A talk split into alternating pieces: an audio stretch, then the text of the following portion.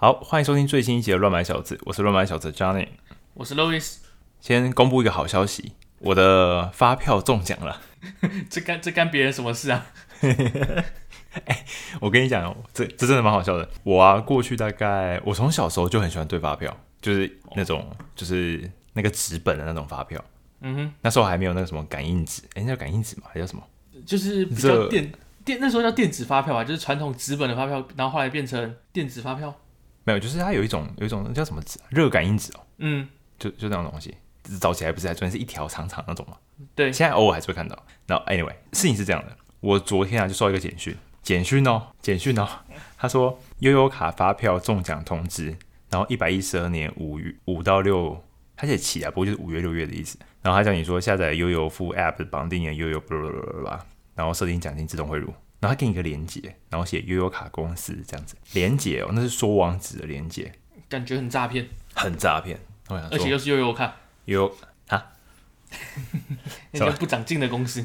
好 好好，然后我就想说，哎，这这又是一个诈骗。但是他的那个电话号码看起来就是蛮一般的，然后这格式什么的看起来好像不知道，就一瞬间没有觉得不太像诈骗。然后我想说，啊，不然我们我就不要点那个网址，我直接去载那个东西好了。那我看看是不是的确是用 app 可以用。等下讲到这边，我先讲一下，我我根本就是个老人，你知道吗？我根本没有在用什么，我没有在用 Line Pay，我也没有在用接口，我有接口啊，但是我根本没在用。然后我也没有载具，嗯，就是那个发票载具，因为所有人都会用完。我每次去看的哇，可能像老人家也会用那个什么载具那样子。然后我从来没有用过，然后我也没有去申请。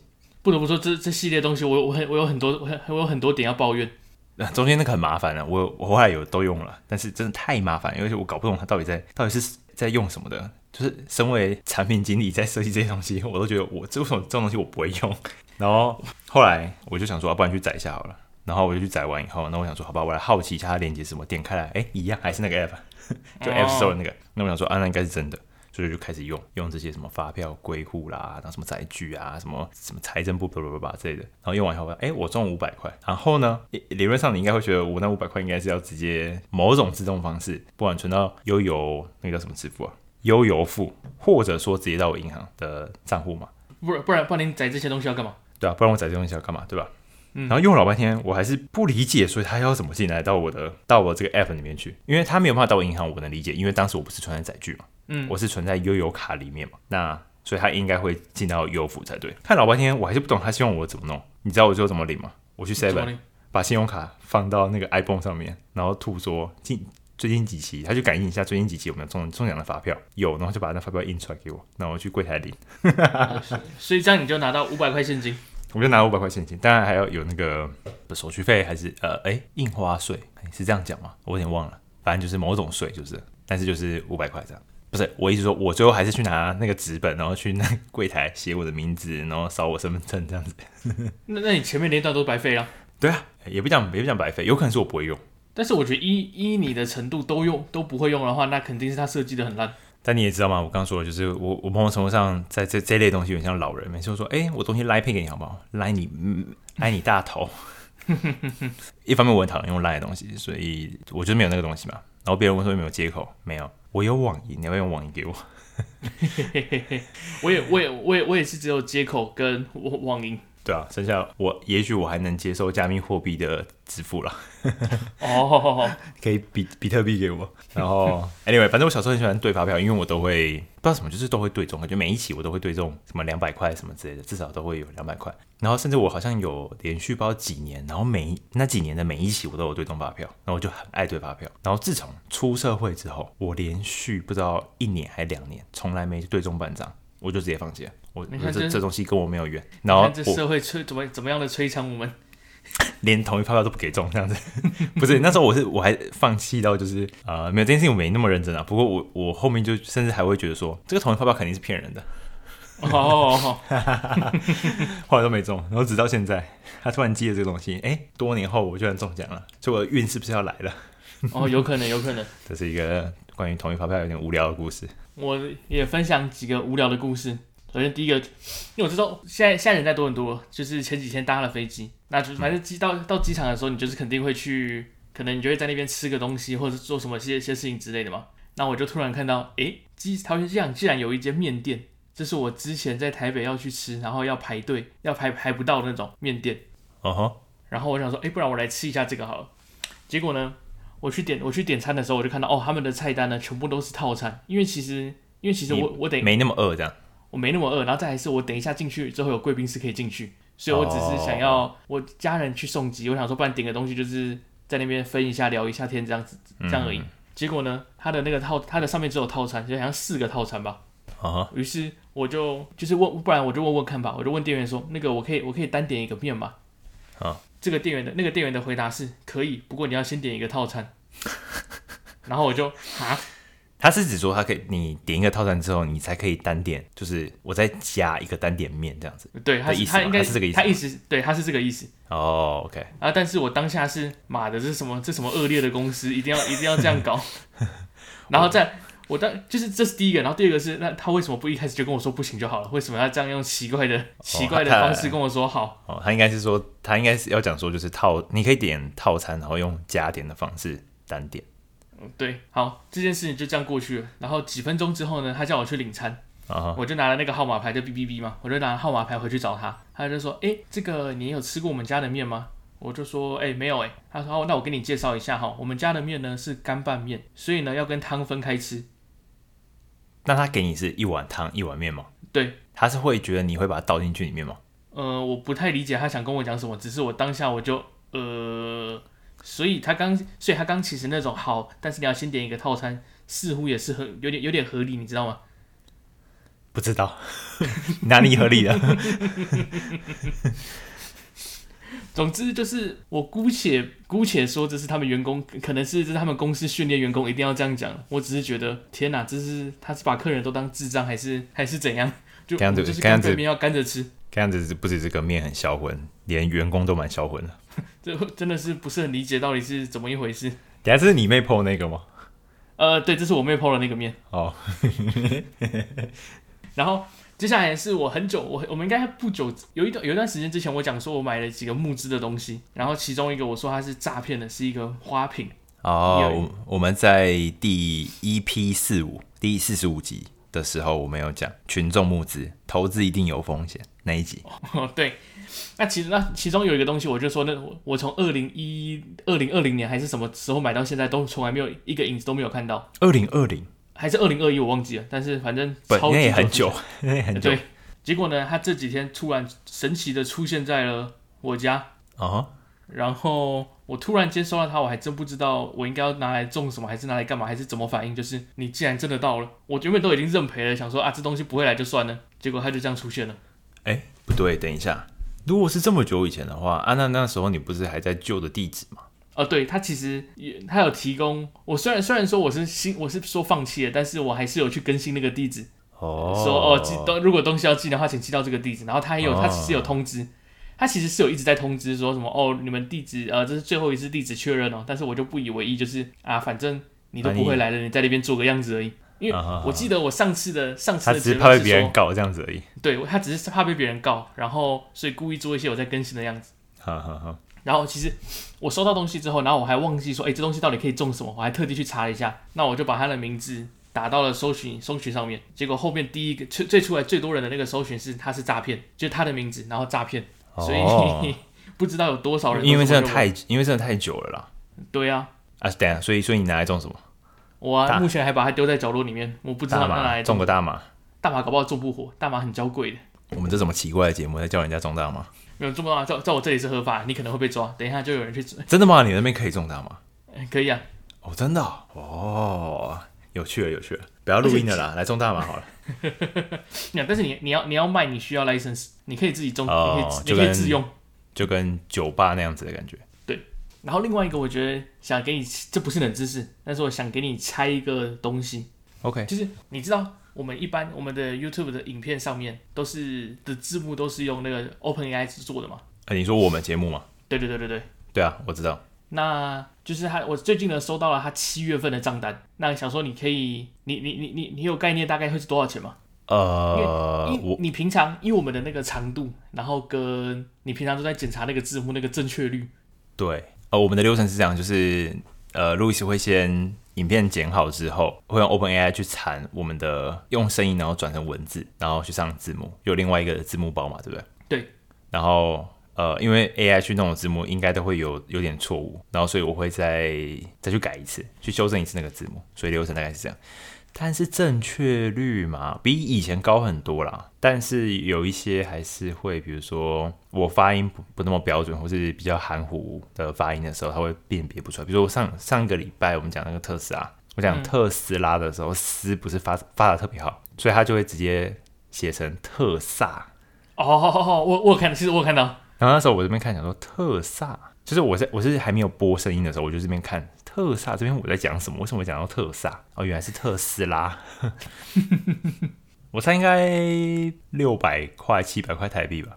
OK，这因为这不是冷知识，所以我会直接告诉你。OK，这是冷知识的暖身。一个月嘛，对不对？一个月就是整个整个七月份的。呃，我给我上我就我前阵子收到了那个七月的账单嘛。那这个账单呢，我总共要付一点六一点一八块美金。我还蛮少的啊，超级少哎！我之前。我知道这东西不蛮便宜的，但是我没有想到会这么的便宜。它应该有是有些免费的扣打可以用吗？还是怎么样？很像没有，它就是直接，它是用，我记得它是用分钟去算单位的，然后就每分钟每分钟这样算钱。哦，总之还不到两块美金就是。有够夸张，还蛮便宜的就。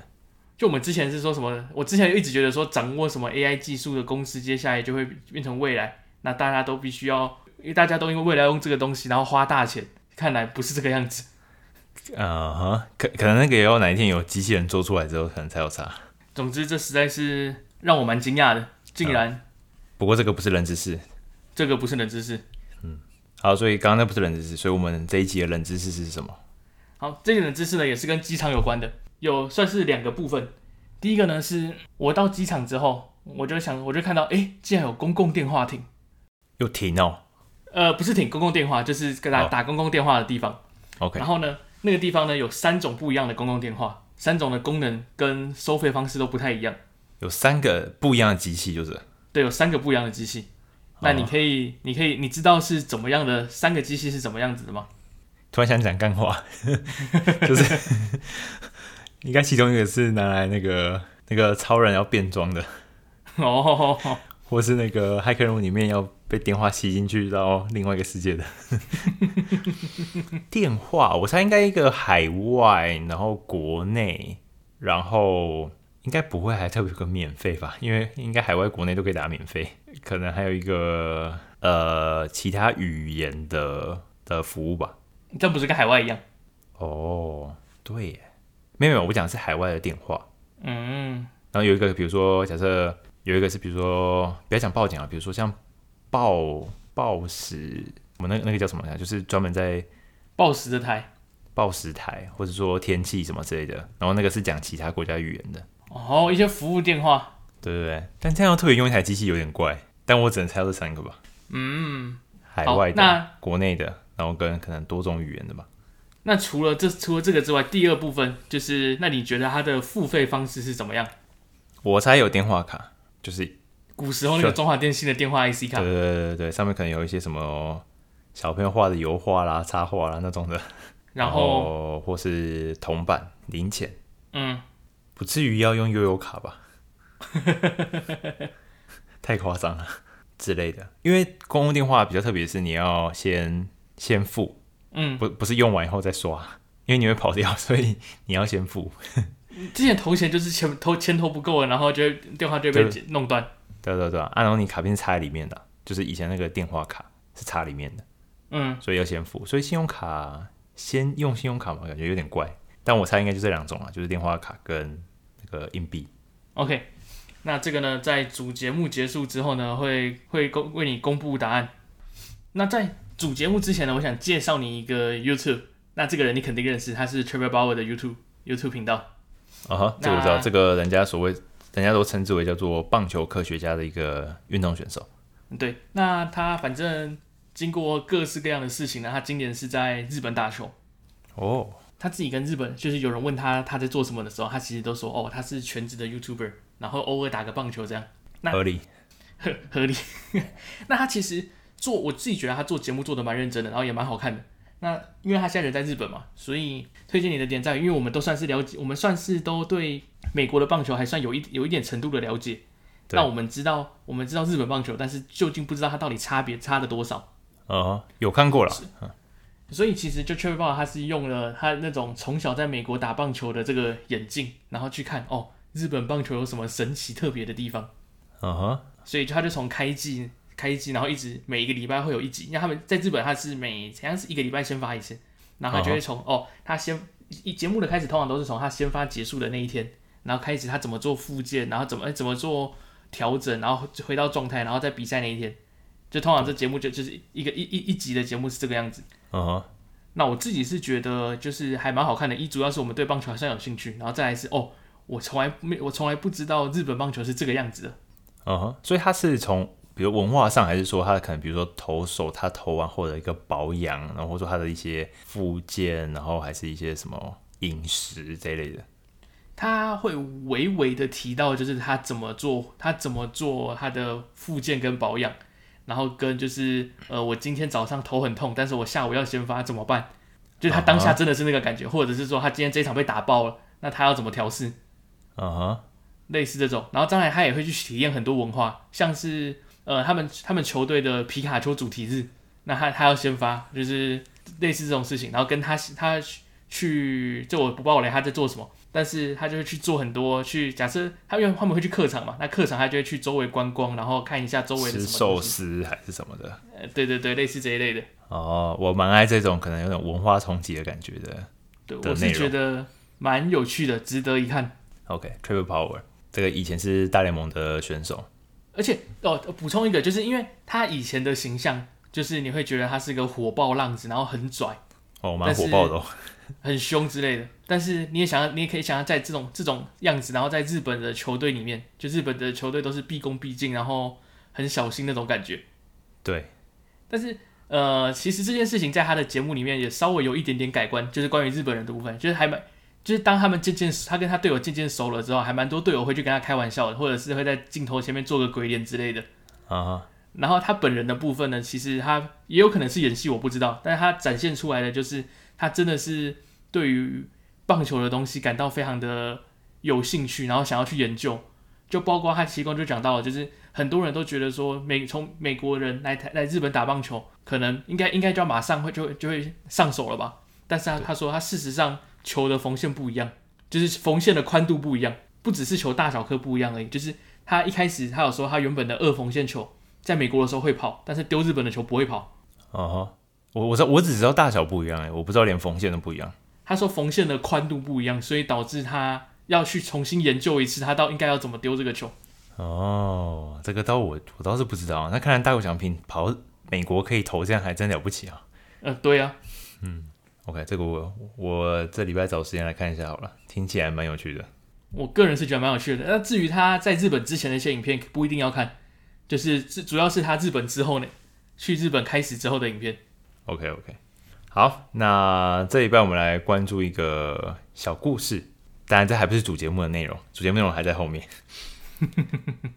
呃，我我们在台湾台湾来说，我们都知道台积电这两年去。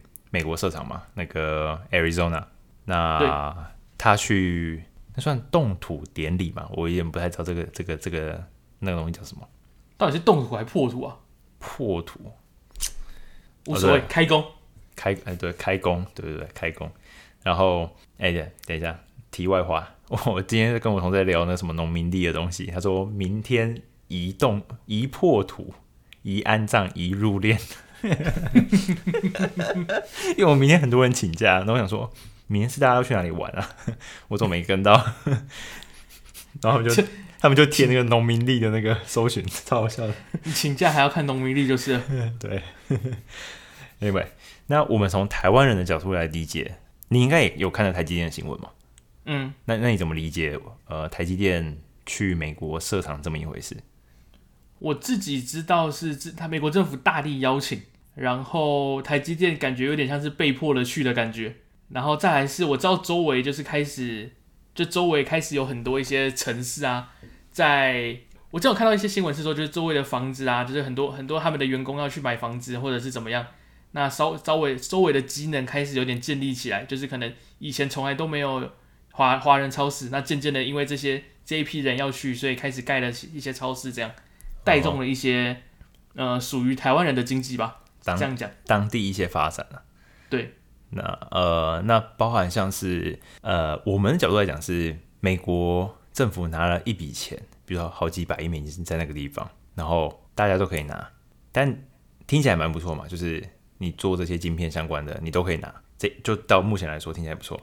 嗯，但是反过来说，我这边有钱可以让你拿，如果你不拿，那美国企业就不不能买你的东西。那你要拿，你就得来我这边设厂，就半强迫的意思吧？半强迫，我我对人家表面上来有给你钱，对吧？嗯，所以从我们角度来讲，就是啊，你不就在强迫我吗？我我们除了我我们目前日本应该没有厂，就我理解，我我们在南京有厂，就是中国那边我们有厂。然后剩下几乎都在台湾，然后我们没有在其他地方设厂。嗯，对。啊、然后现在到美国，这肯定不在我们的计划里面。对，我们的技术一定要留在这边嘛，所以我们间接被理解上来讲，比较多人会这样理解，就是我们可能被强迫要去那边设厂，就大概是这样。但我从来没去理解到底美国人的角度是怎么样，嗯，就是一般的平民百姓怎么样。于是呢，我就看到一篇新闻，好像就是讲说，就是可能是某个议员吗，还是什么？这个新闻我没有看得很仔细。不过就是他们在说，就是呃，台积电工程师去那边之后，因为某种程度上是美国希望台积电去设厂，所以你在呃签证的部分应该要再多通融一点。对，对啊，那台积电也是也是这样子告诉台湾这边的工程师，就是你去美国的话，除了加薪以外，然后还可以家庭都可以一起去，然后还有多少补助房屋啊，然后小孩子的教育，然后还有保险什么之类的都会 cover。然后，所以相对 Visa 应该也是一样的道理。那他们就说，他们觉得不应该要发给就是 TSMC 这些工程师的签证给他们。你说有一个议员在鼓吹这件事情？对，看样子就是就是有人在讨论这件事情。那我想说，我说我一开始看到这新闻，想说这是什么鬼逻辑？就是你让台积去设厂，然后你又突然又说你不，你你要来我这边设厂，我希望你来，但是呢，我不要给你签证，这样就你补这句要干嘛？那、嗯、我想。啊，反正就是因为你两党之类的，就是也稍微要，就是总是要互相斗一下嘛。这个我能理解，但是我就好奇一下大家怎么留言。下面就留言就会讲说：啊，你已经拿了我们美国政府好处了，你还想要怎样？嗯。但是你那个钱虽然说有几百亿，对不对？但是所有人去分瓜分那个钱，那个钱台积电自己也拿得出来啊，他要有自己的就是 roadmap 在进行，我不用特别去、嗯、去你那个地方这样做，我就照我们节奏去做就好了，没有必要去拿你那个钱了。那我想。嗯，这是什么？这是什么鬼逻辑？这是一个完全光谱另外一端的想法。对对对，但我从来没想过，就是哎，他们当地到底是怎怎么去理解这件事情？所以照，照你这样看起来，感觉是他们当地觉得说，哦，是我们让你来这边 来这边工作的，所以你要 是这个样子吗？对啊，对啊。但是我记得他们当时去采访很多的州州的州长，如果如果我这件事情是这样的话，那你有必要 TSMC 在 Arizona 那边开工破土动土？的时候，拜登有需要去吗？嗯，Tim Cook 有需要去吗？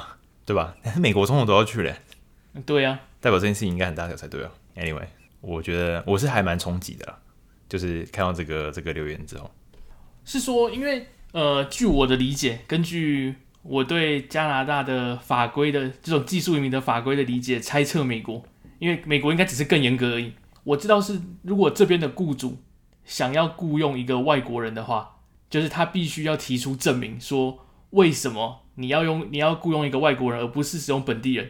你必须要去做一些招招聘什么，那去去证明说，哦，我真的是有尝试着要招本地人来这做这个工作，但是我真的找不到，所以我才必须要找这些人。对，所以一般来说，公司不太喜欢做这件事情。那我看那篇文章，他是说台积电目前很像已经带了一千多个人过去了。对，所以。但但是可能以以美国现在的情况，或者全球这个情况，我只要有两个字，技术签证这件事情，我只要两个字，TSMC Semiconductor，我什么话都不用讲嘛，这个这个技术只有我们有诶，不会有别人有了。呃，确实，甚至只有那一千个人有诶呀。所以、嗯、我不知道，就是还这个因这件事情，我还看起来蛮还蛮冲击的，也不只说什么爱国不爱国或是什么的，就是有一种像是他们。政府是一个想法，但是人民是不是在理解这件事情上面有一点有一个很大的落差，你知道吗？跟现实情况来说，应该说我们的角度的现实有点很大的落差。所以，不过我觉得蛮有趣的啊，可以分享看看看，其实就是一般的听众，或者说身为台湾人来说，会有什么样的想法，或是跟我一样这种感觉吗？还是觉得这个蛮合理的？有有没有一种可能是说，他们当地的政府在先不考虑总统那一那一个层级的，就他们地方的政府，他说呢，哎、欸，你看，我们我们把台积电拉来这里，那可以为当地创造多少多少的就业机会？结果呢，发现，哎、欸，台积电都要自己带人来。嗯哼，可是他那时候是当地，他们有说当地是找不到足够的足够的人才的，就是根本就没有这些人啊，因为你也没、啊、说白也没技术啊。嗯，但是对。但是搞不好就是当地政府是这样子宣传的，那他们当地人听到了之后就会觉得说，哦，所以我来了一间大工厂，那我们我们这这里的人就有机会可以到台积电工作了。殊不知根本没有我们的名额。有可能，也许吧，有可能。但我记得那时候不知道德州还是哪边的时候，三星那时候去也有类似的问题，就是啊人才就是不够啊，所以我只能马上要可以运作的话，我一定要从台湾这边搬过去啊。然后我看到新闻，他是说，就是目前台积电很像，就是说，那他他就不会，因为因为没有足够的人，所以他不会按时的开工，按时的完成他们的计划，算是小小的小小的抗议一下，也是有点硬哦。对对对，就是啊，你不给我人，我就不做啊，不然你怎么办？对啊，不然嘞？啊对啊，我就要人啊，就没有人了。这个不知道，但台积电这种个性，我觉得还是比较，他还是算比较低调的公司啊，我觉得还是比较谦卑一点。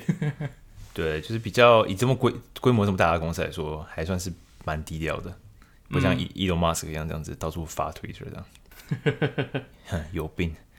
OK，好，那我们现在来进入主节目的内容。我们这周呢要来补一下自己的功课，就是我们好像之前有推人家说那个呃看书的一个，应该说听书的一个 App，好像在两三集以前讲的吧？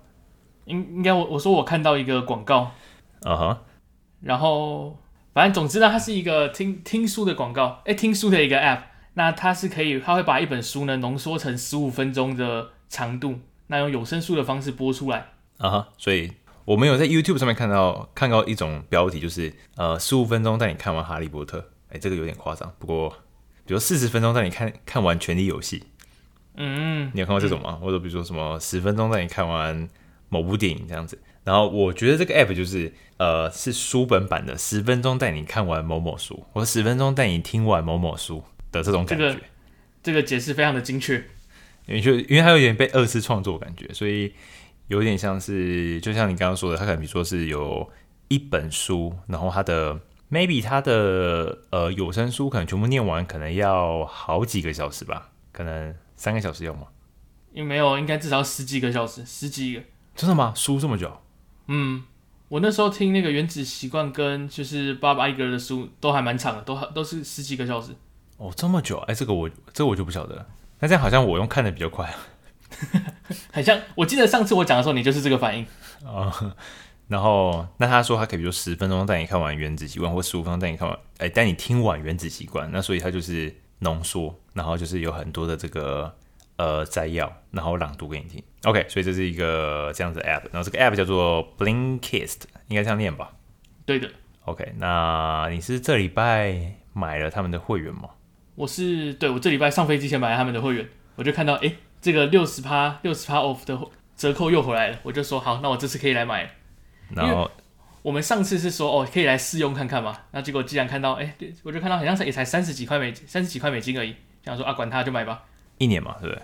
对，一年一整年。然后呢，呃，于是我们就开始开始试用了这个东西。然后你你有听完什么书吗？我自己听了一个八二法则跟原子原子习惯，主要是八二法则是因为我想说听听看我没听过的书会是什么样子。那原子习惯的话是我有听完整本书，那可以来对比一下他自己他到底浓缩版跟不是浓缩版的差别在哪里。所以我那时候就选了这两本。我我大概简单介绍一下，它大概就是，比如说，它最主要功能应该就是说，你可能有一本书，然后你就可以花大概也许二十分钟，然后把它的这个摘要听完。那这是听的部分，但它这些摘要的呃音档内容其实都还有文字，然后按章节去分，你可以跳有章节去看。但他的章节也是他自己整理出来的摘要的章节这样子，所以他可以看，然后也可以听，但是都是摘要的，应该是这样。对是的，这这我这是我比较一开始没有注意，一开始没有发想到的事情，就是我以为他只是在听书而已，结果殊不知他是可以，他是他是可以，就是也有文字的部分。对，那我觉得这个还不错，就是比起说只有有声书的话，有文字我觉得还不错。不过这都是我刚刚讲，就是这个 app 里面内容都是摘要，这本书的摘要。既然你已经有听完某一本书嘛，所以你觉得这这种全新的阅读资讯、吸收资讯的方式，你觉得怎么样？我自己是觉得似乎还不错，因为在你用完之后。在我用完之后，我觉得就内容本身而言还不错，因为它虽然说是摘要，但是它不是说就是很死板板的讲一个没头没尾的摘要给你，它其实也是会有一些它所谓的起承转合，然后让你听这个东西的过程不至于到太无聊。嗯哼，就不，它不是就是死板板的在念摘要给你听，然后再来是呃文字的部分，我觉得也是不错，因为你可以很快速的，就是因为很很多时候你看东西会比听东西快，所以。当你当你是想要找某一本书的一个什么内容的时候，假设说我想六个月后我想复习一下《原子习惯》到底讲了什么东西，那我就可以直接从文字上面直接看一次，就哦对对对对对，他说我应该做什么做什么，对对对就是这样。嗯哼，我觉得就是对于理解这本快速理解这本书跟事后复习来说，我觉得是一个很不错的。嗯哼，所以你觉得这种方式去吸收资讯还不错？不过就就跟那时候我们的预期也是差不多的。我自己的想法是。这是绝绝绝对是一个还不错，可以马上获得一些资讯的一个方法。而且，比如说你本来就在，比如说开车的时候或者什么，或是你可能在就是通勤的时候，然后做一点这种呃轻薄短小资讯的学习，我觉得其实还算不错。就是以这个 scenario 来说，但是我还是要跟读书这件事情比较，因为它这些资讯是基就是建立于。书本的知识来就是就是呃提供的内容，所以还是要跟原本这本书比起来比一下。我个人还是觉得这不是一个跟读书比起来不是一个很好的吸收资讯的方法，因为它太容易了。就是我想讲的是记忆的问题，就是比如有一本小说，他看我，比如我看完，比如说呃《迷雾之子》，或是比如说呃《天使与魔鬼》之类的。因为我没有任何图片嘛，我看了那边文字的描述，然后我去脑补那个画面，然后所以这个过程是蛮吃力的。但你建立出来的东西，你会变得很有印象，整个内容是什么？所以在资讯的吸收上是很难吞下去的，但是却会留在我脑子比较久。这是这是我觉得蛮大的差异的这个地方。像比如说我前几天听完了那个，应该也是八二法则吧，不过我跟你看书应该不太一样。你看是 The The Eighty Twenty Principle。啊，我看是 Living the Eighty Twenty Way，看看一个就是一个是理论，一个是实践版之类的。对 对对。Anyway，然后我就我就我就听了那个，然后那时候听就觉得嗯，有些点不错，就是但是因为那个基本概念我本来就知道了，所以听已经觉得嗯还不错，大概是这样。但是过两天我再回想的时候，我认真想不出来它内容到底这些 take away 的重点是什么，我回想不起来是什么东西，所以他的官网宣称说。你可以吸收这些资讯，你更容易去改变你的生活。这件事情我是我是怀疑的，但是就对吸收资讯这件事情来讲，你可以快速可以获得某些资讯，这件事情我认同。但是如果跟读书比起来，我觉得它存在记忆的一些盲点。我可以给你一个反例，就是我自己我自己生活中就会算是我自己生活中都会都会做的一件事情，就是在古时候，我们不是要学什么东西，然后我们会去买书。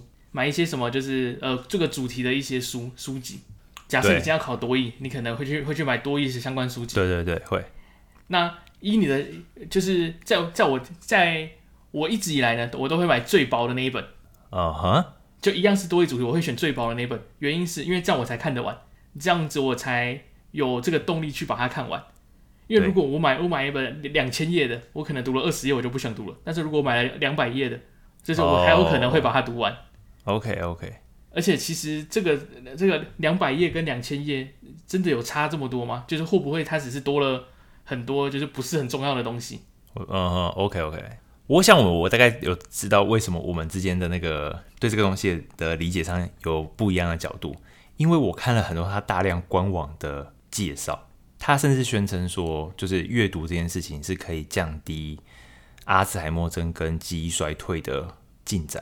阅读确实是。但是在你的网站，你这么写，是不是你要暗示你这件事情跟这个有关系？但是，一旦我刚刚讲的是记忆力被建立的这个顺序，或者说你在看小说的这个过程，是用你自己阅读脑补的方式去进行的。那这件事情在你的有声书浓缩版的情况下来说，一样会发生吗？但是因为他官网这么宣称，所以我很想攻击他官网这种他的这个这个这个暗示，应该不要讲宣称，他就就有这个暗示，我觉得这个是不太合理的。但是你说吸收这些资讯，我觉得确实不错，轻薄短小。所以你是觉得，如果他官网上换了一个说法，就是不要把他自己跟真正的读书混为一谈的话，你就可以接受。对。然后另外是，他为什么他如果说这本书有授权的话，那他为什么？不能给我看那本书的全部内容，就是我可以选择有声书的完整版跟有声书的，就是 take away 的版本。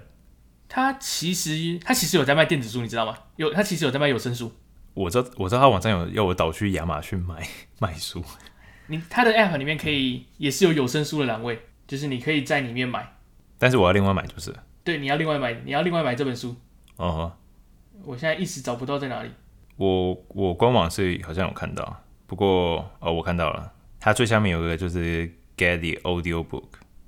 对，OK，不过这就是另外另外的价格，就是好贵哦，我的天呐。对啊，OK，那那可能还行吧，但是不知道它有没有就是完整的那个电子书的版本，我可能会更更有兴趣。不过这个解决我的问题啊，有完整版这样才是正确的。嗯，没有，但是呢，它有完整版，只有只有几本有完整版，不是说它所有的书都有完整版，所以究竟它这里到底是做了什么，我还是我也是不太清楚。OK，那我们来讨论一下它的这个书的内容，呃，书的资料库的量到底有多少？我自己看起来，我觉得应该是蛮少的。他写说，他官网写说，就是有超过六千五百本非这个 fiction books，应该就是指就是比如说科幻或小说这一类的嘛。嗯，那他就是书大概就是在六千五百本左右了。嗯，说白了，因为我看它的分类根本就没有小说这一类。因为我会觉得它书很少，我知不知道到底有没有六千五百本，我没有一本一本的算。没，他官网这样写的。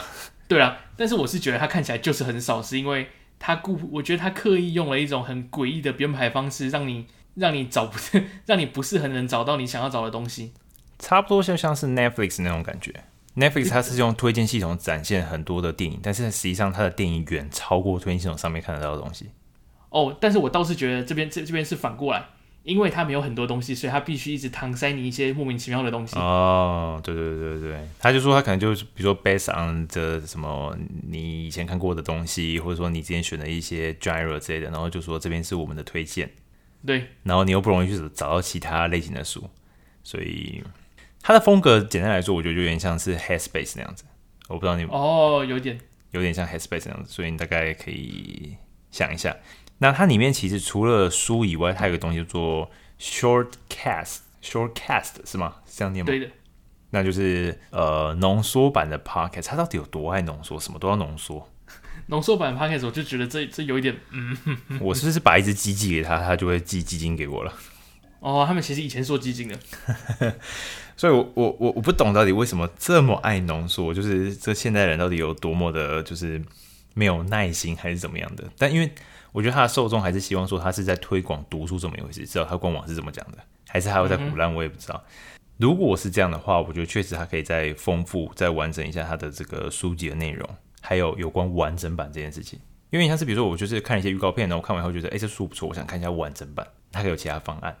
因为要我直接买，我才觉得有点痛，你知道吗？对，但是我倒是觉得他会，他会让你直接买。对啊，他确实是让我直接买啊。那就比如说刚刚那个呃，Talk Like TED。它里面那本书就是四百九十块台币，嗯，就是他就是只能让我这样买，但我说如果还可以推其他方案，我可能会，比如说一个月五百台币，然后你可能就可以听到宝之类的。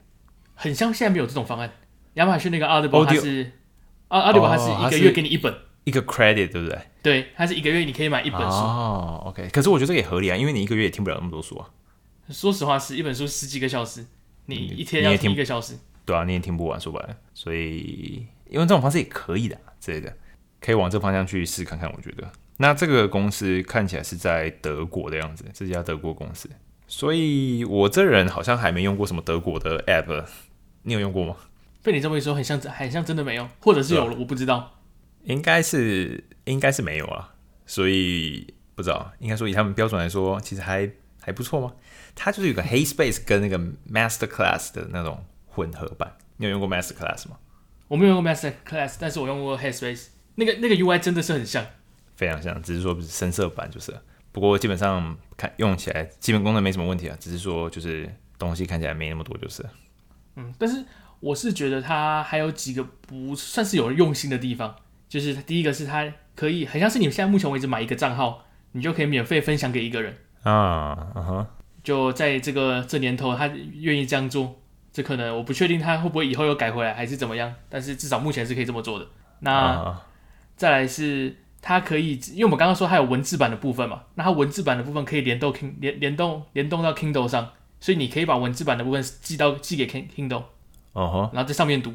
我怀疑他们这间公司跟亚马逊有某种程度的合作。他官网在推那个就是某一本书的时候，它下面是给你亚马逊的连接。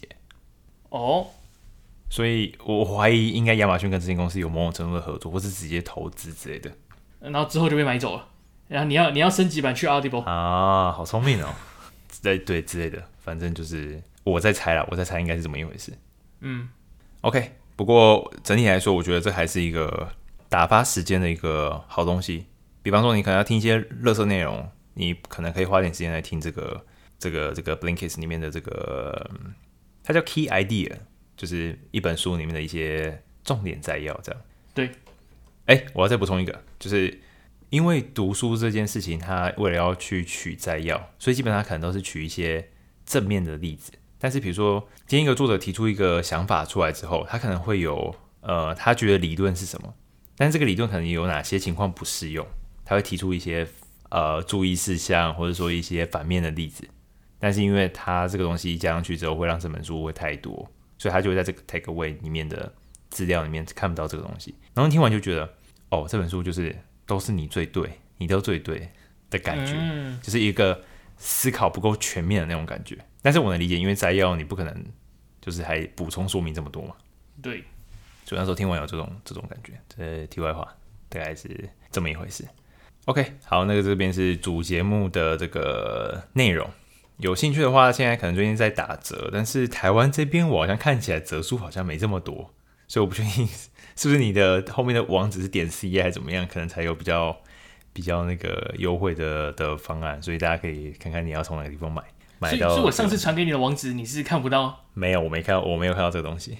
啊，所以，所以你那时候我跟你说蛮便宜的，你还你还很疑惑的说没有很便宜啊？没有很便宜，一点都不便宜。不，不过他如果说现在有账号买一送一，就是说你你买了之后，你可以再把你这个东西就是再 share 给另外一个账号，两个账号都可以一起享受这个 plan 的时候，我觉得这个这个还不错，等于是半价的意思啊。嗯，OK，好，我们来解答一下冷知识的答案。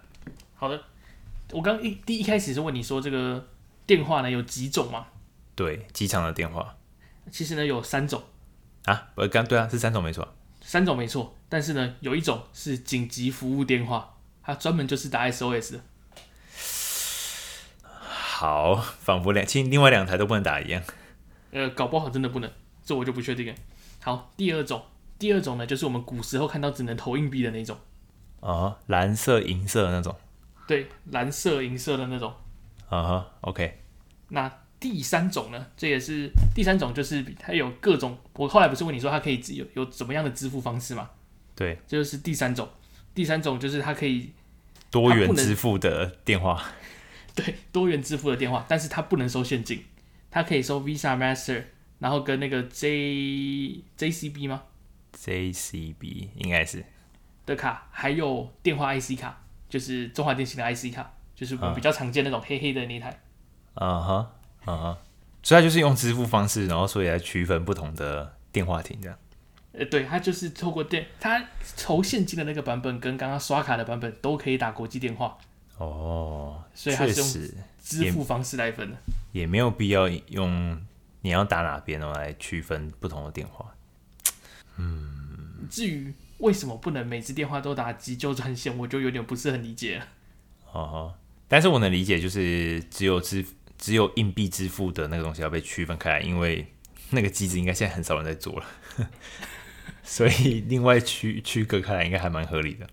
嗯嗯，然后我我那时候我我看到这个东西的时候，我第一个直觉是，哎、欸，啊怎么没有电子支付的选项？啊不对，我就是我就是没有手机，我才要打这个。哦，还蛮合理的耶。哎、欸，对呀、啊，还蛮合理的，确实就是给那些没有手机的人用的。你你有遇过没有手机的人吗？还真没有。我之前在前一间公司，然后他们说他们的不知道什么东西，手机那个栏位不是必填，因为他们公司有两个人没有手机。哇靠，这是不想给吧？呃，有不想给到这种地步吗？公司那个时候要要要用，应该蛮合理的吧？我都我都说我没有赖啊，我去。哦，你怕我怕会要加赖这样？呃，对啊，我都说我没有赖，而且主要是也没在用，这有点烂。到头来还是要表下赖。对，绕了这么一大一圈，赖很烂。好，以上就是本节的全部内容。如果喜欢我们节目的听众朋友，可以到 Apple Podcast 与 Spotify 收听并订阅节目。喜欢的话，也不吝啬给我们五星的评论。另外，我们现在有 YouTube 频道，可以搜寻“乱买小子”，订阅我们频道，可以让你更轻松获得在餐桌上跟家人朋友炫耀的知识。好，那这节目就到这边喽，就这样，拜拜，拜拜。